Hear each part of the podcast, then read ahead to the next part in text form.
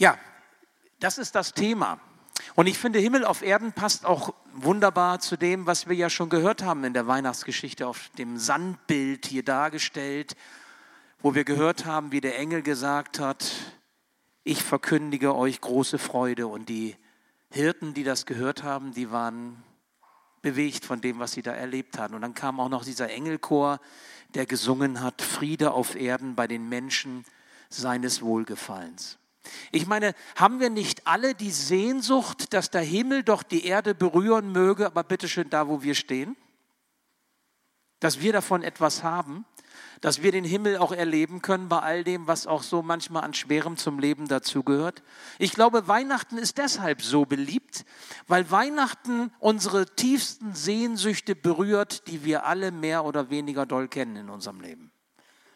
Diese Sehnsucht nach Hoffnung, nach Frieden, nach Freude, nach heilen Beziehungen, die Hoffnung nach Leben.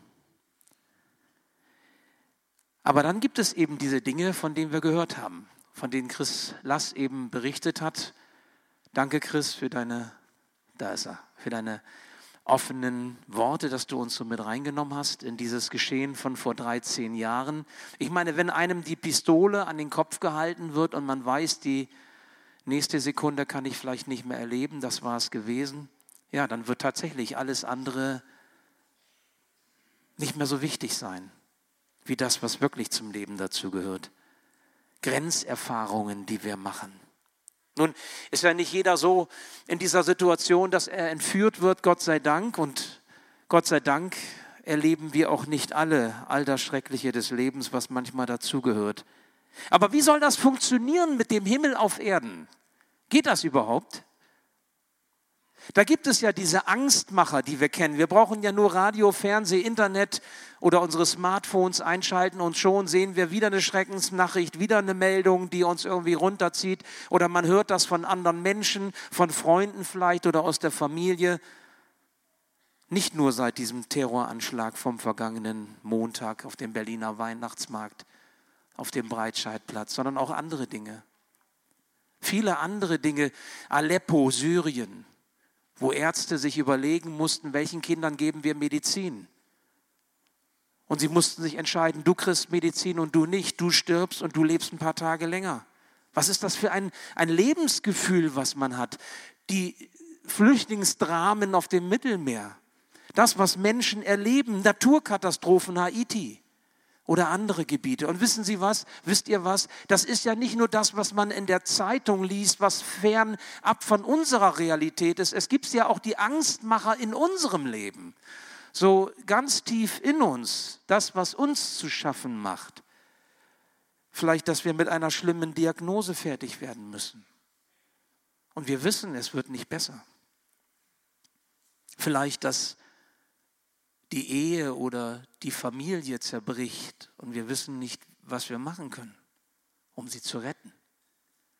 Oder vielleicht auch finanzielle Engpässe und Notlagen und wir wissen nicht, wie es werden soll. Kann man da überhaupt vom Himmel auf Erden reden?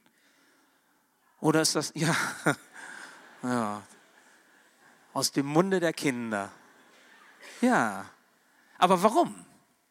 Und warum tun wir das? Und, und heute Abend, warum bei all dem, was wir doch wissen? Ich meine, die Frage, ob es überhaupt erlaubt ist, vom Himmel auf Erden zu reden und warum wir das vielleicht so sagen können, diese Frage ist eine gute Frage und man muss sie auch ehrlich stellen, finde ich. Aber je mehr ich mich mit dieser Frage beschäftige, desto mehr bin ich der Meinung, wir sollten sie dem stellen, der sich mit dem Himmel auskennt, weil er das Leben uns gegeben hat, nämlich Gott selbst weil er uns ins Leben gerufen hat. Uns und all unsere Lieben, die zu uns dazugehören, gerade heute Weihnachten, wenn Familien zusammenkommen, die Kinder, die Kindeskinder. In den Psalmen heißt es im Psalm 14, Vers 2, der Herr schaut vom Himmel auf die Menschenkinder, dass er sehe, ob jemand klug sei und nach Gott frage. Und ich finde, die Frage nach dem Himmel auf Erden hat immer auch zu tun mit der Frage nach Gott. Welche Bedeutung, welche Rolle spielt Gott eigentlich in meinem Leben? Auch in meiner Weltsicht, in meiner Deutung vom Leben. Was ist Leben eigentlich? Klug nennt die Bibel denjenigen, der nach ihm fragt. Bei all den Bedürfnissen und Sehnsüchten, die wir haben und auch bei all den Zweifeln, die wir kennen, vielleicht sogar bei so schrecklichen Dingen, wie wir sie eben von Chris Lass gehört haben. Und wenn ich so auf die Weihnachtsgeschichte schaue, und wir haben sie uns ja vorhin hier präsentieren lassen, so mit Maria und Josef und die Hirten und was da so passierte. Ich meine, das waren Menschen wie du und ich. Die hatten auch ihre Fragen. Die hatten auch ihre Zweifel. Und eine Maria wird sich gefragt haben, so als Jugendliche, sie war wahrscheinlich um die 14 Jahre alt, du sollst Jesus zur Welt bringen. Sie kannte von keinem Mann, sie hat noch nicht mit einem Mann geschlafen und auf einmal soll sie den Retter der Welt, den Messias gebären. Ja bitte, wie soll das gehen? Und dann ist dann Josef, etwas älter als Maria, ein paar Jahre älter wahrscheinlich. Und der erfährt, seine Verlobte, mit der er auch noch nicht geschlafen hatte, die ist schwanger. Na toll. Ist auch nicht gerade so doc. Fängt man auch an zu zweifeln. Hat die irgendwas mit einem anderen Mann gehabt? Kann ich die überhaupt heiraten? Und er überlegte, wie komme ich da raus? Wie kann ich Maria ohne Schande wegschicken oder ich selber gehe? Oder er hat auch Zweifel gehabt. Und dann die Hirten, denen die Engel begegnen. Ich meine, das waren harte Männer. Wenn man die gefragt hätte, glaubt ihr an Engel? Ja. Auf einmal waren die da. Und dann gehen die dahin zur Krippe, in den Stall und sehen da Jesus und gehen auf die Knie. Fragen sich auch, was geschieht hier eigentlich? Wisst, wisst ihr, wenn wir überlegen, Weihnachten zu verstehen, dann werden wir an Grenzen stoßen. Wir können Weihnachten nicht verstehen. Chris hat eben gesagt, Vertrauen. Ich glaube, das ist ein guter Weg. Wie sollten wir menschlich verstehen können, dass Gott uns in seinem Sohn Jesus Christus ganz nahe kommt, dass er sich quasi in Menschengestalt zu uns in diese Welt hineinkommt. Das kann ich ebenso wenig erklären, wie ich das Leben erklären kann, wie ich Gott erklären kann. Übrigens, wie ich viele andere Dinge auch nicht erklären kann. Könnt ihr Liebe erklären? Liebe ist nicht logisch. Liebe verschenkt sich, ohne was zu erwarten. Liebe ist da, wenn der andere einen braucht, ohne dass er vielleicht selber etwas davon hat. Das ist überhaupt nicht logisch. Das ist nicht Evolution. Der Stärkere setzt sich durch, sondern das ist Liebe. Liebe kann ich auch nicht erklären. Leben kann ich nicht erklären. Ich stelle mir das heute so vor, wenn denn die Kinder, meine sind ja nun schon alle erwachsen, aber ich weiß das noch aus der Geschichte, wenn die Kinder heute vor dem geschmückten Tannenbaum stehen und dann sind vielleicht da unten die Geschenke aufgebaut. Jedenfalls so war das bei uns. Und die Kinder stehen vor der Tür und schon ganz unruhig und wollen rein in, den, in die gute Stube und, und das ganze Ambiente, das ganze Drum und Dran. Und dann singt man vielleicht auch noch oder man hört noch mal etwas. Und dann packen die Kinder die Geschenke aus und, und sie strahlen. Es ist das Leben, das Gott ihnen schenkt, was uns da anstrahlt. Leben, was von Gott kommt. Und wir geben dieses Leben weiter an unsere Kinder und an die Kindeskinder und dann geht es so weiter. Aber es kommt von Gott. Und dann denke ich an die Eltern, die Eltern, die das schön machen, die so einen Baum schön herrichten, die die Geschenke schön einpacken, vielleicht auch schön kochen. Philipp, das hast du gar nicht gesagt. Vorhin, du hast Geschenke einpacken gesagt und, und äh, von der Arbeit. Wie viele Frauen standen heute in der Küche?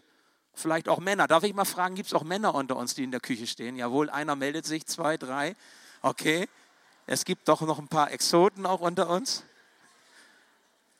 Und, und wenn wir das so machen, wenn wir uns so einsetzen, auch als Eltern, wisst, wisst ihr was, dann wird etwas von Gottes Kreativität deutlich. Jetzt habe ich was ausgelöst, ne? Wahrscheinlich so zwischen den Ehepaaren. Schatz, hast du gehört, du kannst auch mal kochen, hat der Pastor gesagt. Gott schenkt uns Kreativität. Einfallsreichtum. Wir können das schön machen und damit wir anderen Menschen eine Freude machen. Und wisst ihr was? Das ist das Geheimnis des Lebens. Das Geheimnis des Lebens, das Gott uns anvertraut. Und die Frage ist eigentlich nicht, ob uns in Jesus der, der Himmel begegnet, sondern die Frage ist in der Tat genau die, ob wir bereit sind, uns diesem Geheimnis mit unseren Herzen zu nähern. So wie ich eben gesprochen habe von den Kindern und von den Eltern oder von denen, die das so schön machen am Weihnachtsfest. Das hat was mit dem Herzen zu tun. Das hat was mit dem Leben zu tun, das so kostbar ist. das wir schätzen und das wir hochhalten. Nun, mancher bleibt allerdings auf Distanz. Das gibt es. Manche trauen sich nicht so ran an diese Geschichte von Weihnachten. Übrigens, vielleicht weil sie Zweifel haben, weil sie sich fragen, kann das tatsächlich so gewesen sein? Hat das was mit meinem Leben zu tun? Und diese Zweifel, die kennen nicht nur manche von uns, sondern diese Zweifel kannten auch die Menschen, die die Botschaft von Weihnacht damals hörten. Da heißt es zum Beispiel im Johannesevangelium, Johannes 6, Vers 42. Die Juden sprachen, ist dieser nicht Jesus, Josefs Sohn, dessen Vater und Mutter wir kennen? Wie kann er jetzt sagen, ich bin vom Himmel gekommen? Ja, wie kann dieser Zimmermann aus Nazareth sagen, er sei der Sohn Gottes? Warum legen die Christen so viel Wert auf Jesus und sagen, dass Jesus die Schlüsselfigur ist, dass es um Jesus geht? Wer mit Augen des Zweifels auf dieses Weihnachtsgeschehen schaut, und ich zeige immer dahin, das kann mancher nicht sehen, aber ich halte da gleich nochmal was hoch, das ist unsere Krippe hier vorne. Wer mit Zweifeln auf Jesus schaut, für den wird Jesus auf Distanz bleiben. Vielleicht ein Religionsgründer, vielleicht ein guter Mensch, vielleicht eine Legendenfigur, eine Person der Weltgeschichte vielleicht, ja. Aber Weihnachten, Weihnachten bleibt dann nur irgendwie ein besinnliches Fest, was so ein bisschen an unserem Gemüt rührt. Aber Weihnachten ist mehr. Weihnachten ist mehr.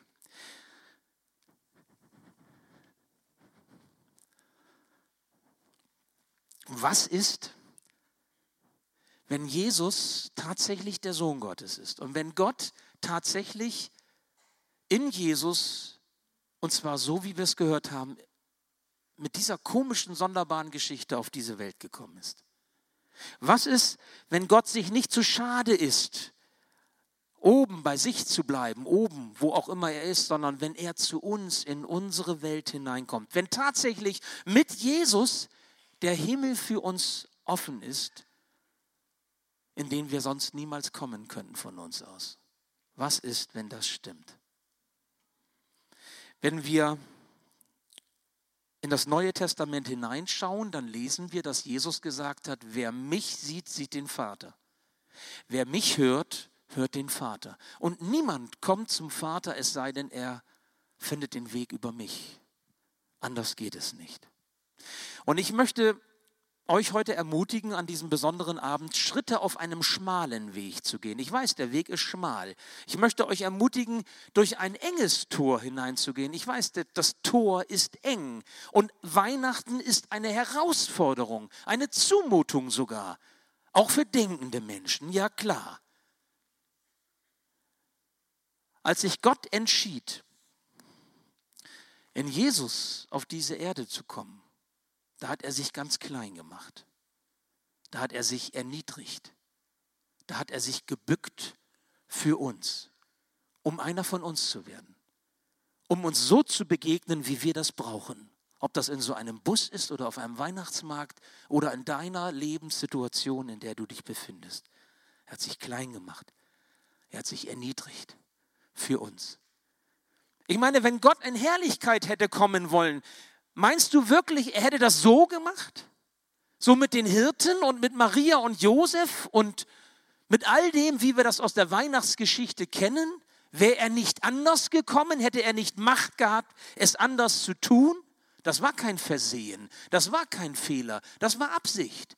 Er wollte es so weil sein Herz so unendlich voller Liebe ist für uns, dass er einer von uns sein möchte. Und jeder, der bereit ist, den Weg des Glaubens zu gehen, der wird merken, Jesus kommt zu mir, ob ich in seidener Bettwäsche schlafe oder ob ich im Stroh schlafe, ob ich viel habe oder ob ich wenig habe. Er kommt zu mir, zu mir ganz persönlich.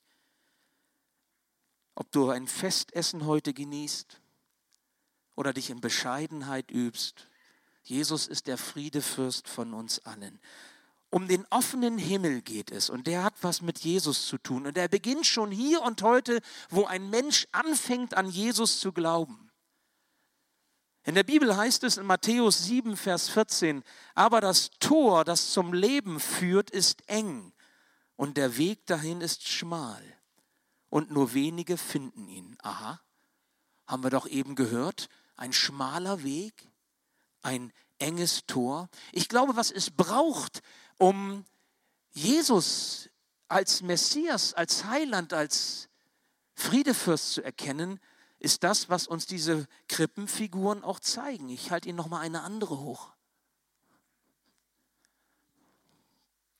Haben Sie sich auch schon mal gefragt, warum diese Personen, die zu Jesus kommen, so wie es überliefert ist, sich niederknien? Ob es die Hirten sind, die sich hinknien? Oder ob es die Könige oder die Weisen aus dem Morgenland sind, die sich hinknien? Warum?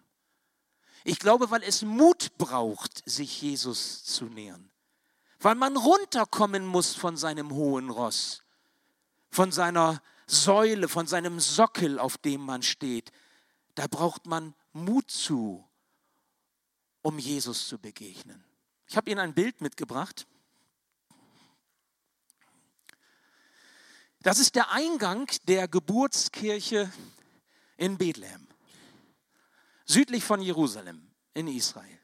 Wenn man in die Geburtskirche hinein möchte, wie Sie das sehen, dann muss man sich, auch wenn man noch ein Jugendlicher ist oder ein Kind, muss man sich bücken. Man muss sich erniedrigen. Man muss sich klein machen. Sonst kommt man nicht in diese Kirche rein, die uns erinnern möchte an dieses Geschehen in dieser Nacht von Bethlehem an die heilige Nacht, wo Jesus Mensch wurde. Gott hat quasi in Jesus das Beste hineingelegt, was er hatte für uns, damit wir es finden können, aber wir müssen uns runterbegeben, damit wir es entdecken können. So wie es in einer Krippe deutlich wird. Und wenn Sie fragen, was ist denn das Beste, was Jesus uns gegeben hat, dann ist natürlich klar, und Chris hat das vorhin schon gesagt, Chris, ich bin so froh, dass du die, die Predigt nicht vorweggegeben Ich habe schon, hör endlich auf, ich will auch noch was dazu sagen. Wie ging das denn mit Jesus weiter? Er blieb ja nicht dieser holde Knabe in lockigem Haar im Stall von Bethlehem, sondern er wurde groß. Er, als er erwachsen war, zog er durch das Land und predigte den Menschen, dass das Himmelreich Gottes herbeigekommen ist, weil er da sei. Aber es gab Menschen, die hielten ihn auch damals auf Distanz, die wollten mit ihm nichts zu tun haben. Ja, mehr noch, sie bekämpften ihn und sie sorgten mit dafür, dass dieser Jesus, der schon so einen bescheidenen Start hatte, am Ende seines Lebens am Kreuz hing und da einen qualvollen Tod starb. Der einzige, der ohne Sünde war, stirbt für die, die Sünder sind. Und nun ist es so, dass jeder, der unter das Kreuz Jesu geht, so wie wir zur Krippe gehen können, unter das Kreuz Jesu geht, Vergebung seiner Sünden bekommt, Vergebung für seine Schuld findet in Jesus Christus. Aber, liebe Festgemeinde, dafür müssen wir wohl runterkommen. Runterkommen von unserem Sockel. Und dann stand Jesus wieder von den Toten auf ja, auch das konnte niemand erklären. Das werden wir dann Ostern wieder hier haben, die Auferstehung Jesu. Und da fragt man sich auch, ja, wie soll das denn bitte schön gehen? Ja, ich weiß das nicht. Ich kann Ihnen das nicht erklären. Ich kann Gott nicht erklären. Ich kann das Leben nicht erklären. Es heißt, er ist von den Toten wieder auferstanden und er hat Menschen sich gezeigt. Hunderten von Menschen damals, das ist bezeugt. Sie haben ihn gesehen auch wenn man es nicht erklären kann. Der Tod konnte den nicht festhalten, der das Leben ist. Das ist meine Erklärung. Weil er der ist, der das Leben gibt, kann der Tod ihn nicht halten. Und das ist der Grund unserer Hoffnung. Egal was passiert, egal wie unser Leben ein, sein Ende findet, wir haben Hoffnung über den Tod hinaus in Jesus Christus. Denn Jesus schenkt bis heute denen, die an ihn glauben, ewiges, unverlierbares Leben über den Tod hinaus. Das ist die Botschaft von Weihnachten. Nicht nur der holde Knabe im Stall. Zum Schluss, ein Freund Jesu, Johannes hieß er, der hat einmal über Jesus gesagt im Johannesevangelium Kapitel 1, Vers 12, all denen jedoch, die ihn aufnahmen, die an seinen Namen glaubten, gab er das Recht, Gottes Kinder zu werden. Ich habe eben von Kindern geredet. Im Grunde sind wir doch alle solche, die nichts anderes können, als, ich sag mal so, zu dieser Krippe zu gehen, auch auf die Knie zu gehen und zu sagen, ich brauche dich. Ich brauche die Hoffnung, die du mir schenkst. Ich brauche das Leben, das du mir gibst, das ich mir nicht selbst geben kann. Ein Leben, das stärker ist als der Tod, stärker als alle Probleme. Himmel auf Erden ist da, wo Jesus einkehrt. Und wenn wir Jesus hineinbitten in unser Herz, in unsere Ehen, in unsere Familien, unter unseren Tannenbaum, auch heute, vielleicht durch die Lieder, die wir singen, vielleicht indem wir die Weihnachtsgeschichte selber nochmal lesen, nehmen Sie die Bibel zur Hand, machen Sie es einfach, egal wie es klingt, indem man vielleicht auch ein Gebet spricht, wenn man es noch kann, oder einfach so frei heraus. Ich glaube, da passiert etwas. Wenn Sie merken, dass der Himmel für Sie offen steht in Jesus, dann lassen Sie sich berühren. Und wenn Sie merken, ich muss runter auf die Knie, dann gehen Sie auf die Knie, innerlich, mit dem Herzen oder auch äußerlich. Und dann lassen Sie sich beschenken mit dem neuen Leben, das Jesus für Sie bereitet. Denn dafür, dafür ist er gekommen. Das ist die Botschaft von Weihnachten. Und die Frage ist, wollen wir das glauben? Willst du das glauben? Nicht mit dem Kopf. Da bleiben Fragen. Da bleiben vielleicht auch Zweifel, aber das Herz kann fassen, was der Verstand nicht versteht. So wie wir das aus dem Leben auch kennen. Mit der Liebe und mit dem Leben. Mit dem, was Gott uns geschenkt hat, worüber wir uns freuen. Auch heute an diesem besonderen Tag. Und ich wünsche Ihnen, wünsche euch in diesem Sinne ein besinnliches, gesegnetes, fröhliches Weihnachtsfest. Amen.